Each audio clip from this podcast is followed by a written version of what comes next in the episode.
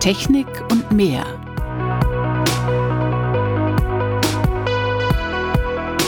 Faszination Meerestechnik. Ein Podcast von Bärbel Feening in Kooperation mit der Gesellschaft für maritime Technik.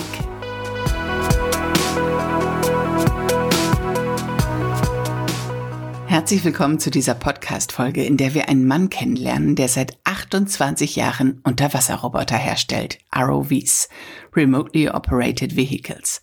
Heute gehören ROVs ganz normal zur Meerestechnik dazu.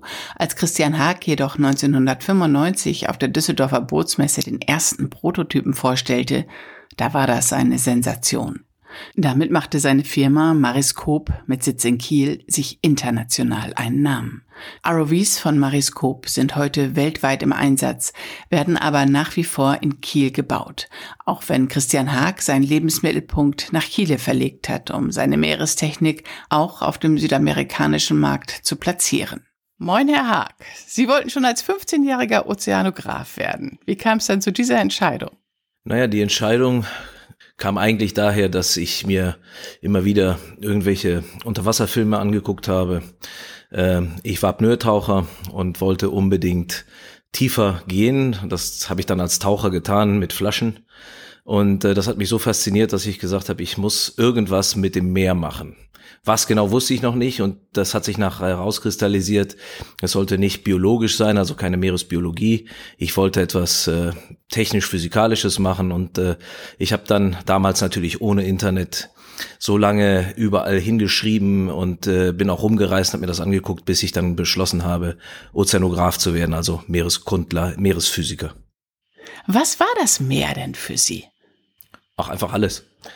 Das Meer ist einfach alles. Ähm, ich äh, habe mir dann irgendwann die Frage gestellt, kannst du eigentlich dir vorstellen, weil mir auch äh, der Vorschlag gemacht wurde, in der Industrie zu arbeiten, in einer großen Firma viel Geld zu verdienen, habe ich mir gedacht, und wo bleibt das Meer?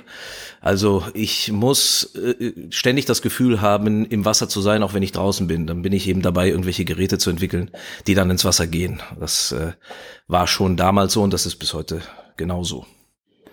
Das ist aber nicht nur das Meer als Urlaubsort oder als äh, Blick zum Horizont oder als Ort, wo Sie Wassersport machen, sondern das hat noch eine andere Bedeutung, oder? Absolut. Also das Meer ähm, ist für uns in der Firma und auch als Familie der, der Inhalt des Lebens sozusagen. Äh, wir betreiben natürlich auch alle möglichen Wassersportarten, aber als Firma, für mich war das immer Geräte zu entwickeln, die Neugier, auch die wissenschaftliche Seite, die wir bis heute auch in der Firma aufrechterhalten, das Neue zu erkunden, das Ungesehene äh, passiert uns bis heute, dass wir äh, mit unseren Geräten abtauchen sozusagen und dann irgendwas entdecken, was bis dahin nicht entdeckt worden ist. Sei es direkt durch unsere Aktivitäten oder eben über unsere Kunden. Und wenn dann wissenschaftliche Paper rausgebracht werden, wo unsere Geräte was Neues entdecken, dann ist das natürlich etwas, was einen richtig belohnt. Was war das Größte, was Sie entdeckt haben oder was Ihre Geräte entdeckt haben? Das Größte, was wir entdeckt haben, ja, das Größte war eigentlich mitentdeckt die Gustloff oder inspiziert die Wilhelm Gustloff in äh, hier in der Ostsee mit Bob Ballard, der damals die Titanic gefunden hatte. Das war so ein Highlight, aber für mich persönlich ähm, waren die größten Highlights äh, im Zusammenhang mit der Untersuchung an äh, sogenannten Southern Right Whales, das sind die südlichen Nordkapper, große Wale, 40 Tonnen, wo wir als erste mit ROVs tatsächlich äh, sogar eine Paarung gefilmt haben, also Unterwasserverhalten und äh, das Ganze dann eben auch mit der Familie, also mit meinen Söhnen, äh, das durchgeführt und meine Söhne waren dann die Piloten der ROVs. Das war eigentlich wow. so ein Riesenhighlight, ja. Hm. Also das Interesse an der Unterwasserwelt, das hat Sie schon immer begeistert, schon immer geflasht. Sie haben dann damals, Sie hatten ja Ihren Entschluss ganz früh gefasst, Ozeanograf zu werden. Sie haben das in die Tat umgesetzt, waren dann als 20-jähriger Student am Institut für Meereskunde und benötigten für irgendein Projekt einen Tauchroboter, aber dafür fanden sie keine Unterstützung. Was haben sie dann gemacht? Ich muss sagen, ich habe mich ein bisschen gelangweilt während des Studiums, weil ich viel Mathematik und Physik gesehen habe, aber das Wasser war wieder so weit weg. Und dann habe ich beschlossen, ein Projekt ins Leben zu rufen, wo wir interdisziplinär Studenten und vielleicht auch Dozenten zusammenarbeiten konnten. Das war damals nicht so modern, interdisziplinär war nicht so im Vogue. Man wollte lieber jeder sein eigenes Süppchen kochen. Und äh, dann waren wir etwas unbequem, aber wir haben es trotzdem durchgezogen. Ich habe also mir gedacht, ich suche mir einen in diesem Fall einen Lautgeber, das waren Delfine, die geben Laute von sich und äh, die Biologen können ja dann das Verhalten untersuchen und wir als Physiker zum Beispiel, wir können gucken, wie so ein Laut entsteht und was aus dem Laut wird. Und das Ganze sollte dann natürlich auch entsprechend schwierig sein, also im Freiwasser und nicht im Gehege. Und äh, das führte zu einem Projekt, das ich mit 22, 23 äh, Jahren ins Leben gerufen hat in Andalusien. Die Ergebnisse waren sehr vielversprechend und ein paar Jahre später, genau zwei Jahre später, haben wir dann ein Projekt bei der EU eingereicht, wo wir ähm, Stellnetzfischerei und Interaktion mit Delfinen in Sardinien untersuchen wollten, mit Hilfe von Robotern, Sonaren und so weiter. Das haben wir zweimal versucht, wurden zweimal abgelehnt bei der EU. Mit welcher Begründung? Das wissen wir bis heute nicht. War nicht angesagt, war nicht spannend. War nicht angesagt, genau.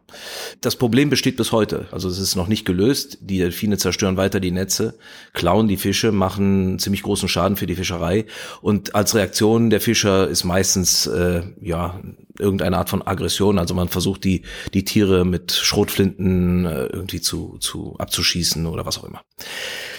Und wir haben das damals versucht, das ging eben in die Hose und da habe ich mir gedacht, na, wenn ich die Geräte nicht kriege, dann baue ich sie mir einfach mal. Das ist natürlich schnell gesagt. Wir sind immer noch dabei. Bis heute. Diese Geräte, um den Delfinen auf die Schliche zu kommen. Aber den ersten Tauchroboter haben sie dann gebaut und der war 1993, 1994 fertig. Genau. Also wir haben 93, 94 angefangen mit den Prototypen zusammen mit einer italienischen Firma. 95 sind wir dann ganz offiziell auf der Boot in Düsseldorf mit den Geräten aufgetreten, hatten auch sofort einen Verkaufserfolg, was für uns wirklich äh, der Schub war überhaupt. War das der erste Tauchroboter, den es damals gab? Von uns ja. Also wir haben äh, 95 tatsächlich auf der Bootsmesse den ersten Roboter fertig ausgestellt, also keinen Prototypen. Ähm, man muss dazu sagen, es gab natürlich Tauchroboter in der Welt. Äh, die lagen so bei 250.000 D-Mark bis eine Million. Wir sind mit einem Gerät äh, erschienen, was 25.000 D-Mark kostete. Und damit ging auch sofort der Markt auf für uns, äh, vor allen Dingen in Südeuropa, Italien, Frankreich, Spanien. Da wurde sehr viel gekauft. Das war dann der Anfang von Mariscope. Und jetzt sind Sie seit 28, seit fast 30 Jahren mit ROVs beschäftigt. So ist es. Wir sind seitdem in Kiel tätig und haben dann Ende der 90er Jahre beschlossen, unseren Markt zu erweitern. Die Globalisierung kam ja damals langsam auf und für uns hieß es, äh, ja, weltweit tätig zu werden und das war nicht so ganz einfach. Inwiefern? Naja, Globalisierung hört sich ja für viele gut an, indem man überall hin verkaufen kann. Man hat aber natürlich internationale Konkurrenz und äh, heutzutage natürlich ganz stark durch die asiatischen Länder, die nach und nach auch in diesen Bereichen, die eigentlich bislang außen vor waren, eindringen. Nicht? Das wird also immer schwieriger. Trotzdem sind Ihre Tauchroboter jetzt auf der ganzen Welt im Einsatz. In welchen Bereichen werden sie denn eingesetzt? Also Tauchroboter sind ja nichts anderes als Trägerfahrzeuge und die kann man überall einsetzen für alle möglichen Arten von Beobachtungen, Arbeiten, die man unter Wasser durchführen muss. Wir haben uns zwischenzeitlich in Südamerika sehr stark auf Aquakulturen konzentriert. Aquakulturen brauchen Verankerungs Anlagen, also Verankerungsgrundgewichte, Verankerungsleinen. Und diese Strukturen, die man in zum Beispiel Lachszuchten benutzt, sind sehr groß. Bei uns in äh, Südamerika sehr tief. Es gibt Anlagen mit Verankerungen auf 400, 500 Metern Tiefe, mit Verankerungsleinen von eineinhalb, zwei Kilometern Länge pro Leine. Und so eine große Anlage kann 60, 80 von diesen Verankerungen haben. So, ähm, eine Aquakulturanlage, eine moderne, hat 15 bis 20 Millionen Dollar Fisch pro Gehege. Und die sind versichert. Und die Versicherungen möchten gerne wissen, was da eigentlich versichert wurde und wie die ganze Infrastruktur unter Wasser aussieht. Und dafür verwendet man Roboter heutzutage ziemlich stark. Ähm, eine andere Anwendung ist, um Unterwassernetze zu reparieren, Unterwasser zu reinigen, ähm, andere Reparaturen durchzuführen, natürlich auch in der Wissenschaft Sensoren unter Wasser zu bringen, Messungen durchzuführen, zum Beispiel Sedimentmessung unter den Aquakulturen. Äh, oftmals werden sie anoxisch, also haben keinen Sauerstoff mehr, bilden Schwefelwasserstoff und dann kommt das nach und nach äh, an die Oberfläche und das will man auch messen. Und so weiter und so fort. Äh, Leichenbergung, Bergungen überhaupt ist ein großes Thema.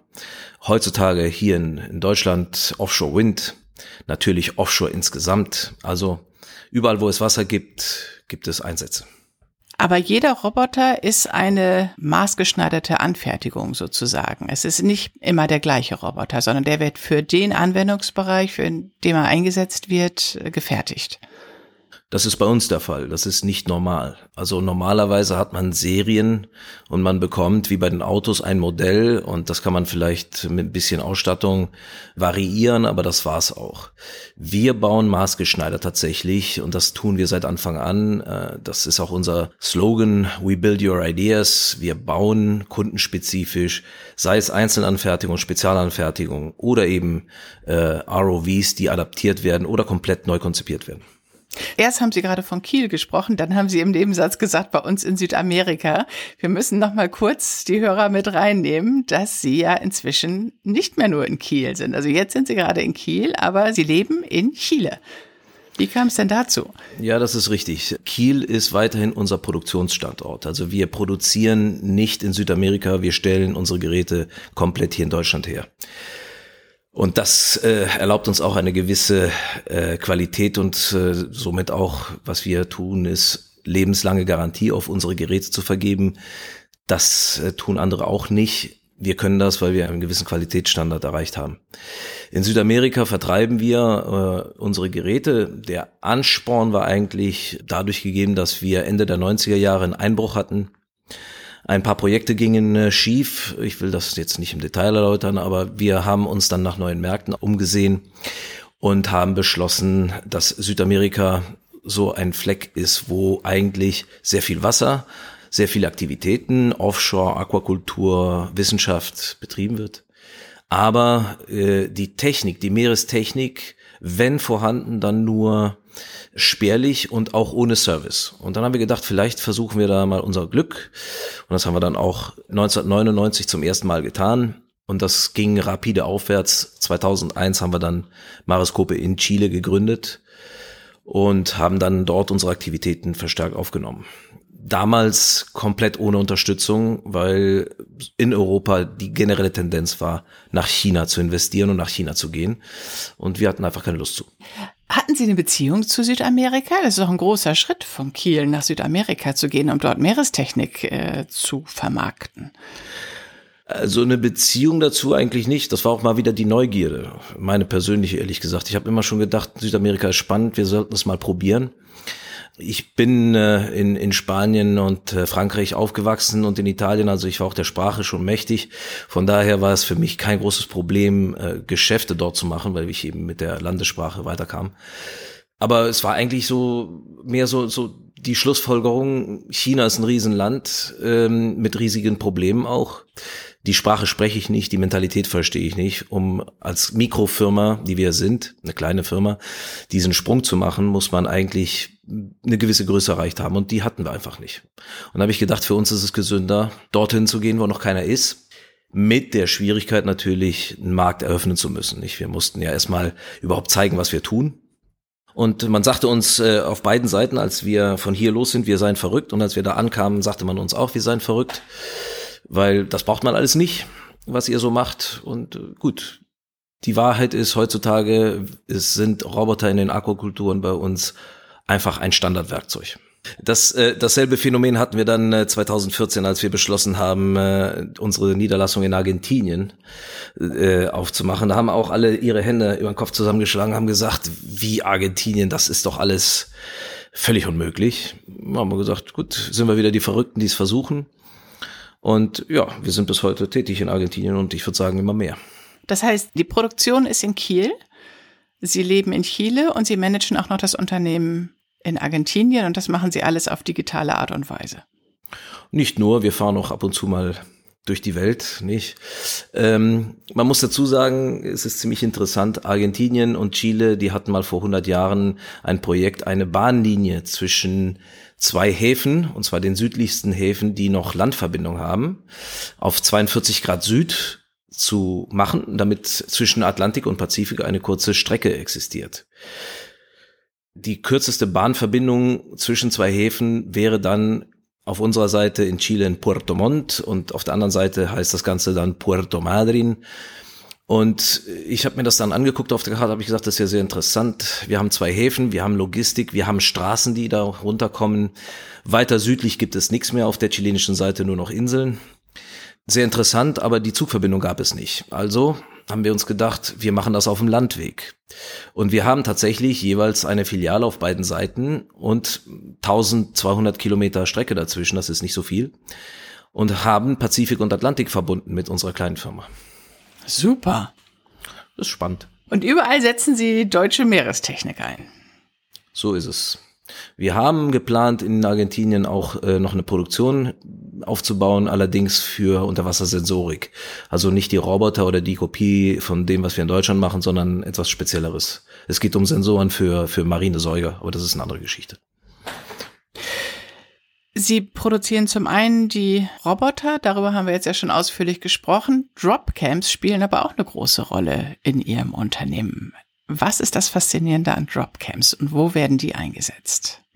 Ja, wir haben eigentlich nicht nur Dropcams, es geht ja um allgemeine Meerestechnik, aber da wir aus den Robotern die Kameratechnik haben, ist es für uns relativ einfach, Schleppsysteme oder eben freifallende Systeme, Dropcams herzustellen. Und Dropcams werden dort eingesetzt, wo man tiefe Bilder braucht, also aus 2000, 3000 äh, Metern Tiefe ohne dass man Millionen Euros oder Dollars für Schiffe und Roboter ausgibt, die in dieser Tiefe tauchen können. Eine Logistik für große ROVs kennt man hier vom Geomar, kennt man vom Marum, ähm, Kiel 6000 äh, zum Beispiel. Das sind riesige Roboter, die brauchen auch große Schiffe und die Kosten eines äh, Einsatztages von so einem Schiff geht ja fast in die 100.000. Mhm.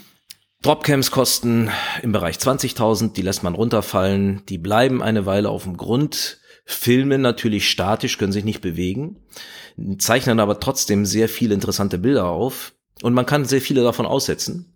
Und nach einer Weile poppen sie wieder an die Oberfläche, man sammelt sie ein und hat die entsprechenden Aufnahmen.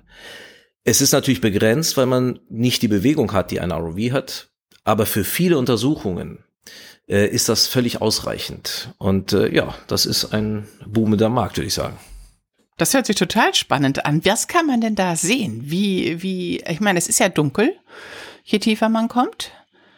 Na, unsere Geräte haben Beleuchtung. Also die sind batteriebetrieben, haben Beleuchtung, werden vorprogrammiert, dass sie gewisse Zyklen aufzeichnen und dann sieht man eben äh, meistens makrobentische, also Lebewesen am Grund und natürlich vorbeischwimmende Tiere.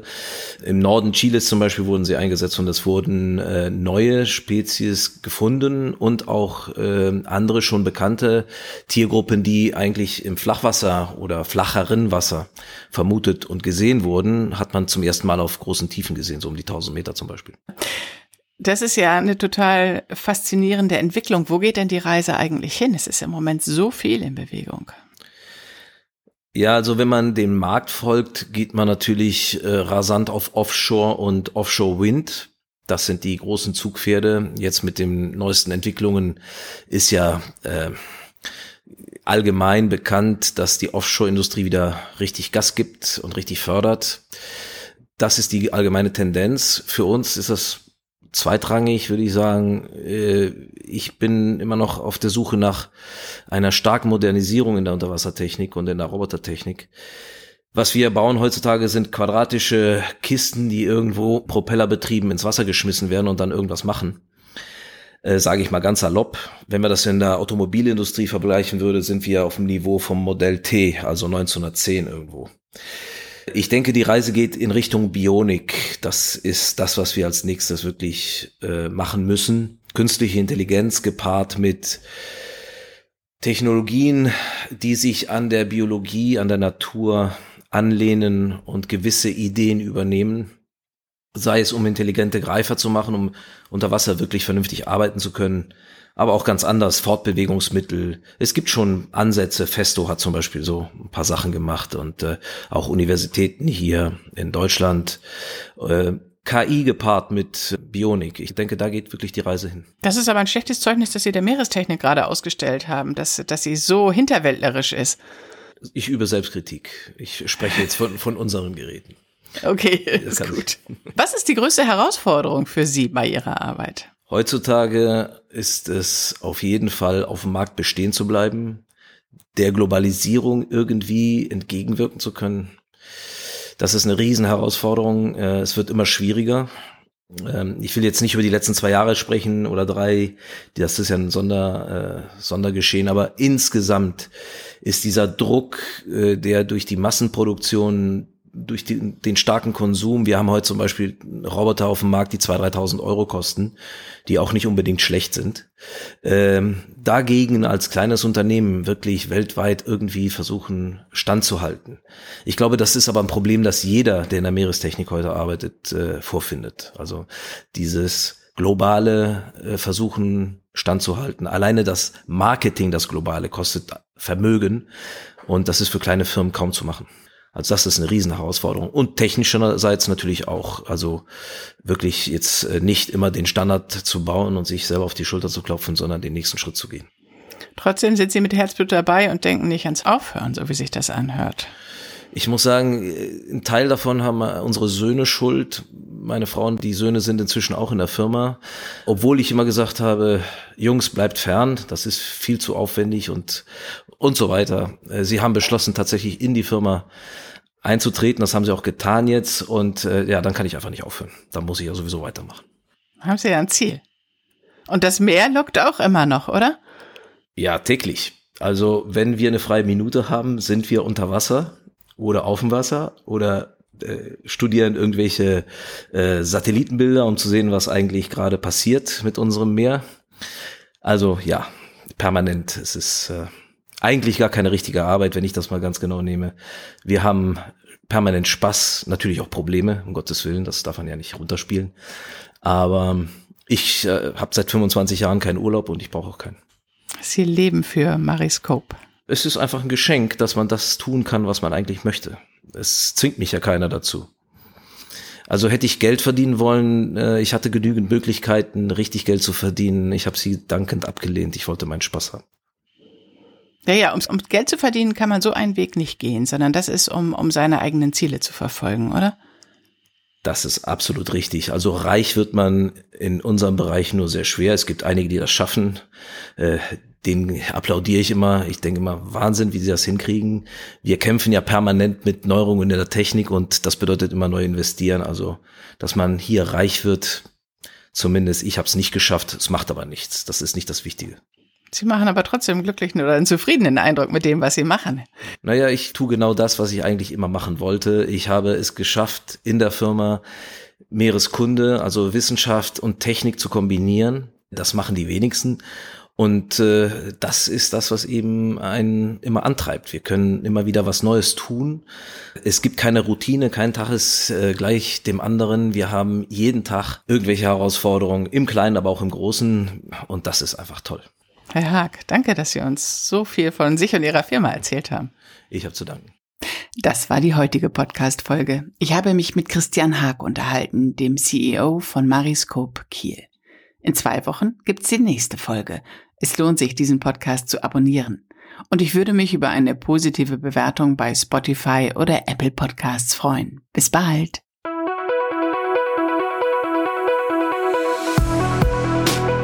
Das war Technik und mehr. Faszination Meerestechnik. Ein Podcast von Bärbel Feening in Kooperation mit der Gesellschaft für maritime Technik.